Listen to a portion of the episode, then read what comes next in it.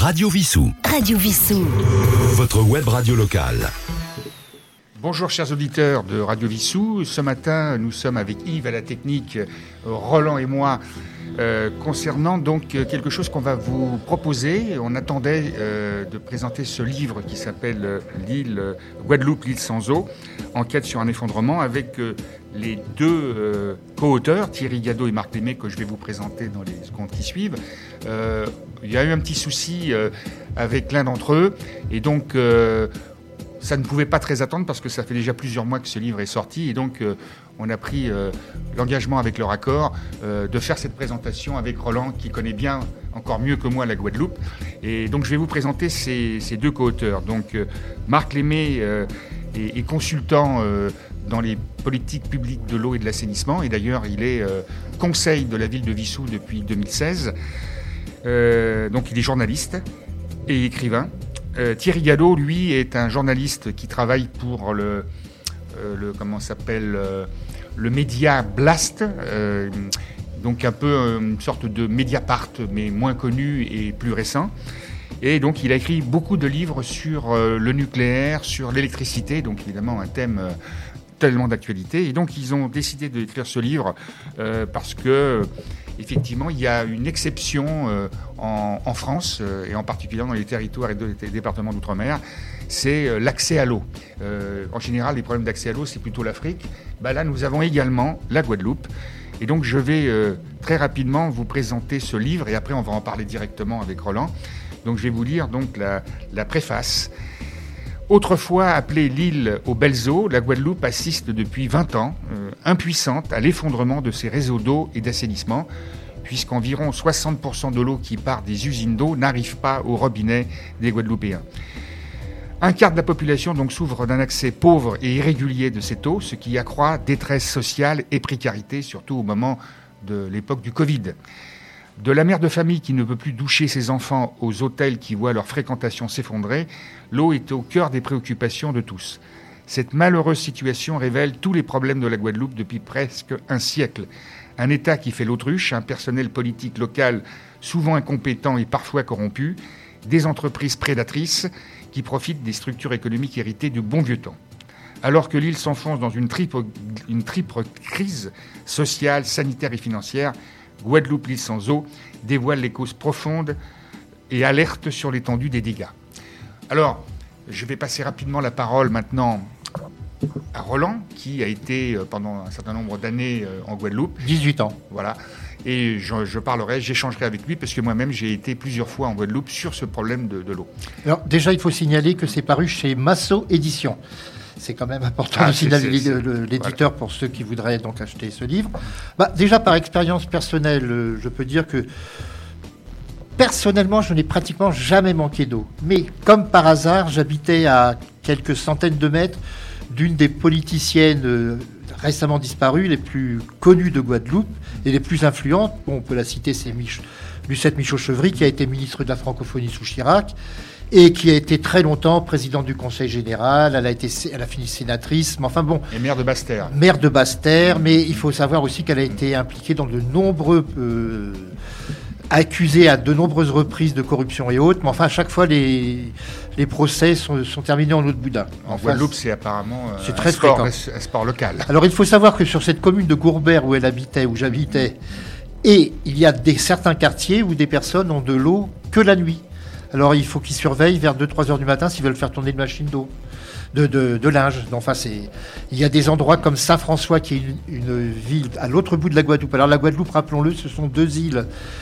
On appelle la- l'île, on l'appelle Papillon. Il y a la Grande Terre au nord, au sud la Basse Terre qui est très arrosée puisque il y a beaucoup de rivières. Et sur la Grande Terre donc c'est là qu'il y a les plus beaux hôtels. Et très souvent à Saint-François par exemple il n'y a pas d'eau du tout dans les hôtels. Il y a le Club Med d'ailleurs là-bas. le Club Med entre autres mais également les autres hôtels. Et c'est vraiment une situation catastrophique. On, alors on- les maires vont faire livrer des bouteilles d'eau chez les, chez les particuliers, mais enfin, ça revient déjà très cher. Et il faut savoir que que l'on ait de l'eau ou pas, on doit payer sa redevance. Absolument. Ça, c'est quand même très, très, très important. Alors, les gens euh, râlent ex- excessivement là-dessus. Ça a été une des raisons de- du mouvement qu'il y a eu en 2009, euh, avec ce mouvement euh, dirons-nous, syndical et politique du, LKP. Avec Élie de Motin Élie de Motin, entre autres. Mais enfin bon, il y avait, dirons-nous, c'était un conglomérat de syndicats, d'associations, de mouvements indépendantistes et autres.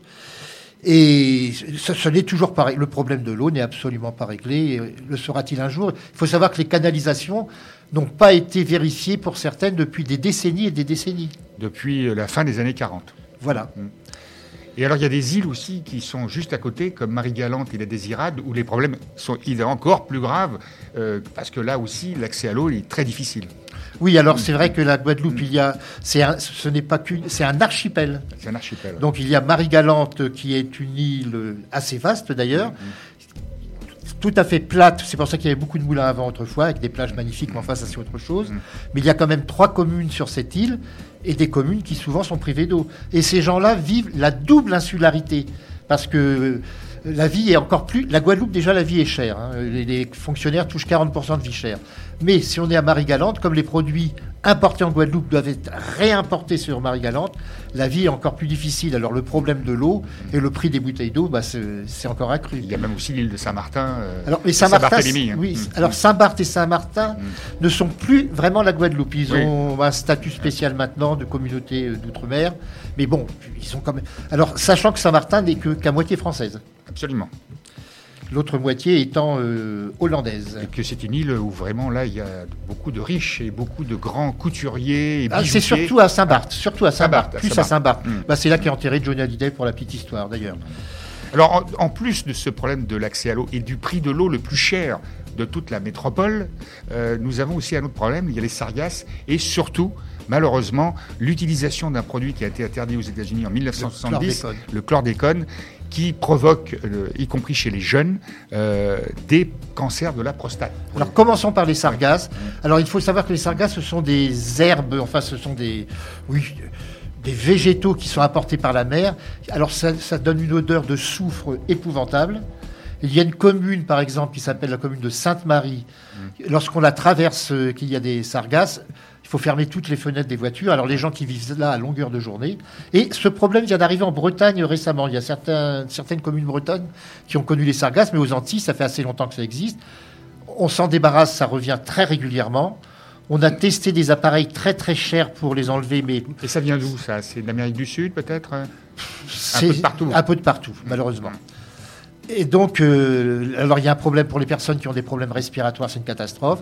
Pour le tourisme, n'en parlons pas, parce qu'impossible de se baigner s'il y a des sargasses. Donc les sargasses, ça provoque, en dehors de visuellement que c'est affreux... Ah, des problèmes de peau. Des problèmes de peau et peut-être des odeurs aussi. Ah, des odeurs, oui. C'est pour ça que des problèmes respiratoires avec les odeurs. Ça, sent, ça pue l'œuf pourri. Ça sent l'œuf pourri pour ceux qui ont déjà quelqu'un qui accidentellement a cassé un œuf pourri. Alors, euh. Euh, une petite parenthèse, si tu le permets, c'est qu'à Radio Vissou, euh, nous avons aussi, c'est un petit problème, puisque depuis quelques jours, nous avons des lapins, et des lapins enfermés dans une salle à l'abri de la lumière.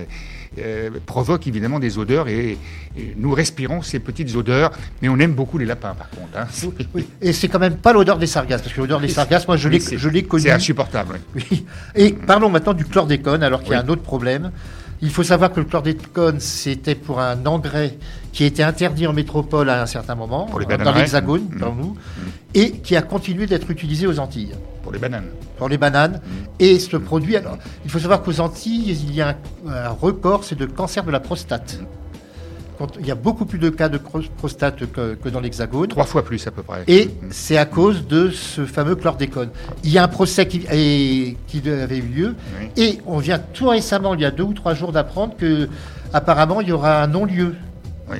Ce qui est un scandale complet. Alors bien sûr, là il faut presque s'attendre à un nouveau mouvement social aux Antilles avec ce, jugement qui est vraiment unique. On peut considérer que c'est un scandale d'État, puisque effectivement le produit est interdit, comme je disais tout à l'heure, aux États-Unis depuis 1970, nous depuis la fin des années 90, mais comme il y a beaucoup de stocks et qu'on euh, veut la production intensive euh, pour... Euh, d'ailleurs, les, bananes appartiennent souvent aux Péquets, qui sont des blancs qui se sont installés il y a plusieurs, décennies. Et donc, ce produit s'insère dans la, évidemment dans, dans les nappes phréatiques, euh, mais même se rejettent en pleine mer. C'est pour ça que Aujourd'hui, on dit qu'il faut à peu près 700 ans pour éliminer euh, cette, cette, pollution, qui est durable. Et de plus, on a demandé aux pêcheurs de, différentes, euh, crustacés, de poissons, d'aller beaucoup plus au large pour éviter justement euh, l'implication euh, de ce produit à travers ce qui vit dans la mer. Alors ce n'est pas en mangeant des bananes qu'on peut être atteint par le chlordécone. Mais par ce qu'on appelle aux Antilles les racines, c'est-à-dire ce qui pousse dans le sol. C'est l'igname, la patate douce essentiellement. Et ça, c'est des légumes que les, Antillais aiment beaucoup. Très, très fréquent. Bah, mm. ce sont des légumes de base là-bas et c'est pour cela qu'il y a tous ces cas de, prostate. Donc ça touche la Martinique aussi, mais la Guadeloupe, c'est vraiment le, le, ah, voilà, c'est le summum. culminant. Il y a un quatrième problème qui n'est pas, qu'on n'a pas soulevé mm. et qui est aussi un scandale, c'est celui du sucre dans les aliments. Il faut savoir que les sodas que l'on vend mais dans l'hexagone sont moins sucrés que ceux qui sont la même marque, même a priori la même composition, que ce soit Fanta, que ce soit n'importe quelle marque. Pour les yaourts, c'est pareil.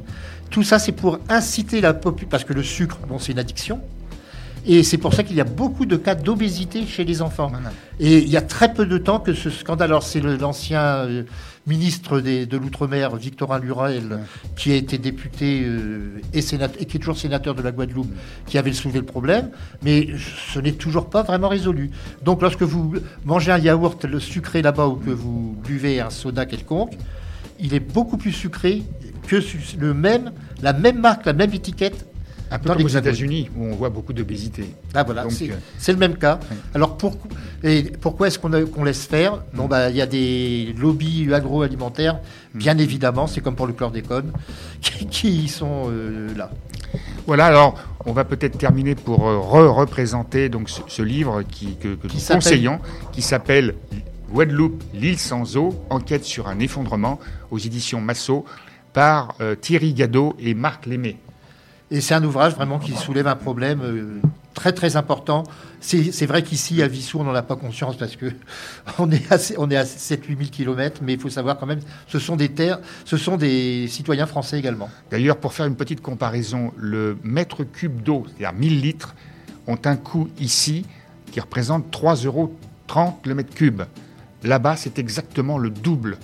Or, effectivement, en dehors des, fonctionnaires qui viennent de la métropole et qui bénéficient encore de la prime de vie chère, la plupart euh, des Guadeloupéens et des Martiniquais, malheureusement, ont des salaires extrêmement faibles. Et donc, euh, c'est un vrai problème.